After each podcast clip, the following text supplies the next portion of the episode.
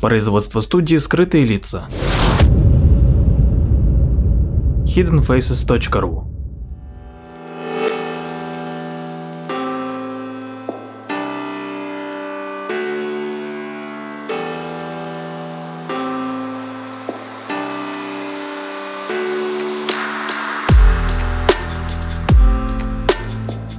Здравствуйте, с вами Владимир Марковский и очередной выпуск передачи «Прожектор восприятия».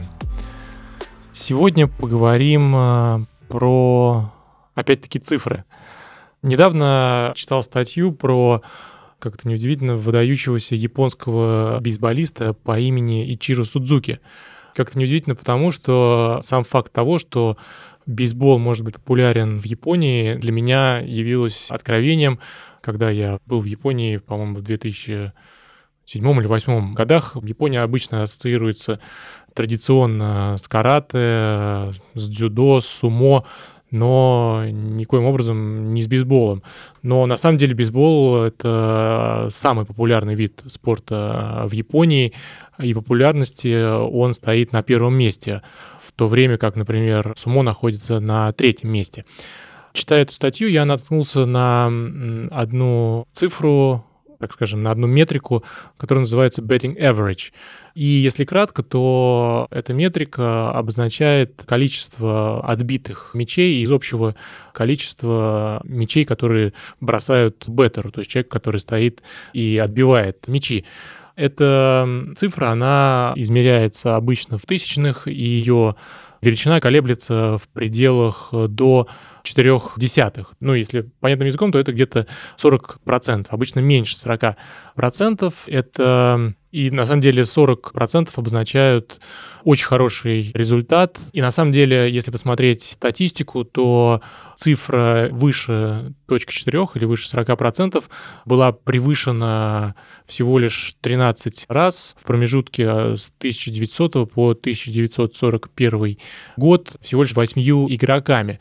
В настоящий момент все результаты самых лучших игроков, они меньше этого числа. На этот счет выдвигаются различные теории.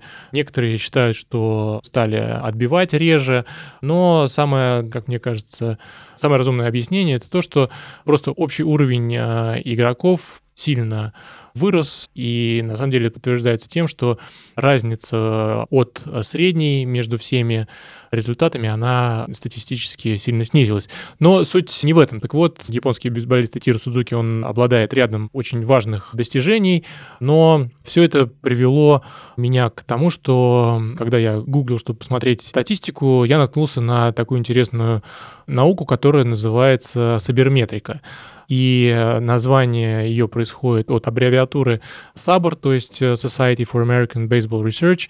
Это организация, которая занимается как раз-таки исследованием бейсбола во всех возможных направлениях, от истории и до цифр занимается продвинутым анализом бейсбольной статистики для того, чтобы как можно более объективно понимать бейсбол.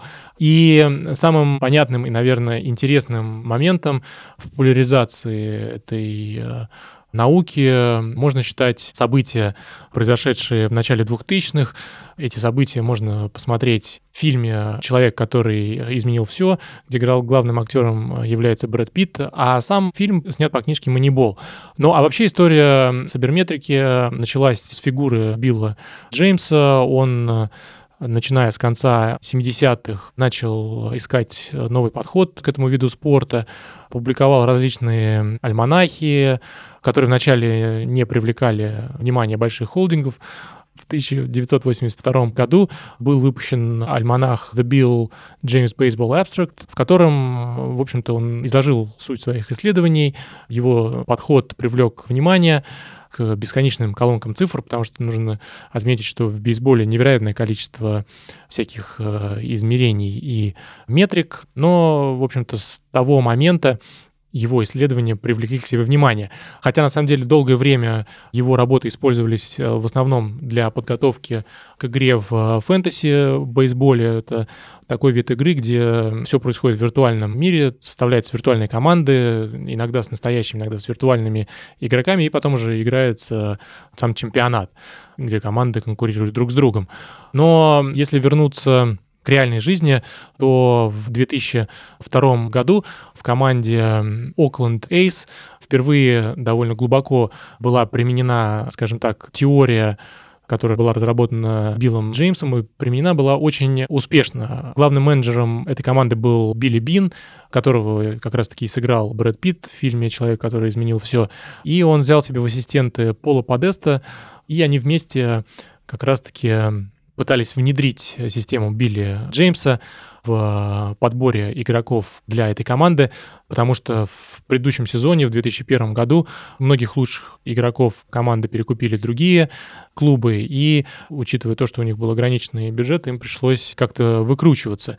Так вот, в тот момент сложилась такая ситуация, что в бейсболе правили огромные деньги, и подход концентрировался не на статистических показателях, не на метриках, которые говорили о полезности какого-либо игрока, а больше на простых показателях и на популярности игрока. Билли Бин, главный менеджер команды, который когда-то считался одним из самых талантливых и перспективных игроков США, попробовал изменить расстановку сил, опираясь на идеи Джеймса с ассистентом Полом Деподеста, начали набирать игроков, отталкиваясь от их статистической полезности. И набирали, нужно сказать, буквально практически самых дешевых игроков, но которые, тем не менее, статистически на поле приносили огромную пользу. Это дало свои результаты, истратив в три раза меньше денег, чем Например, другая команда Янкис.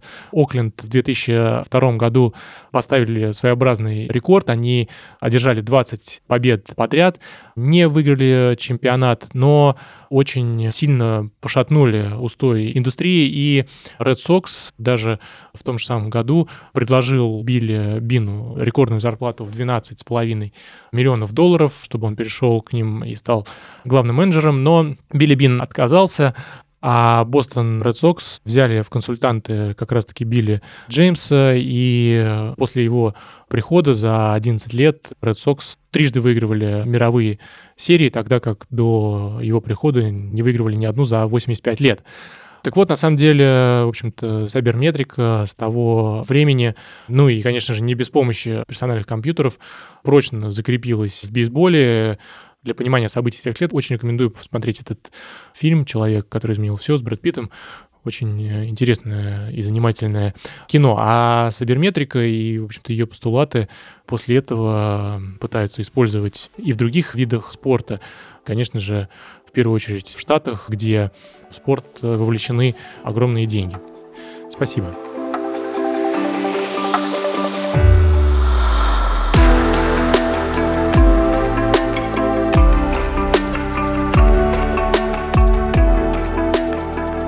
Подписывайтесь на наш инстаграм подкаст студио в одно слово «О» на конце. Ищите нас в социальных сетях по названию сайта hiddenfaces.ru. Слушайте наши подкасты бесплатно на сайте hiddenfaces.ru, а также в приложениях SoundStream, Яндекс.Музыка, подкасты от Apple и Google Podcast в приложениях для Android.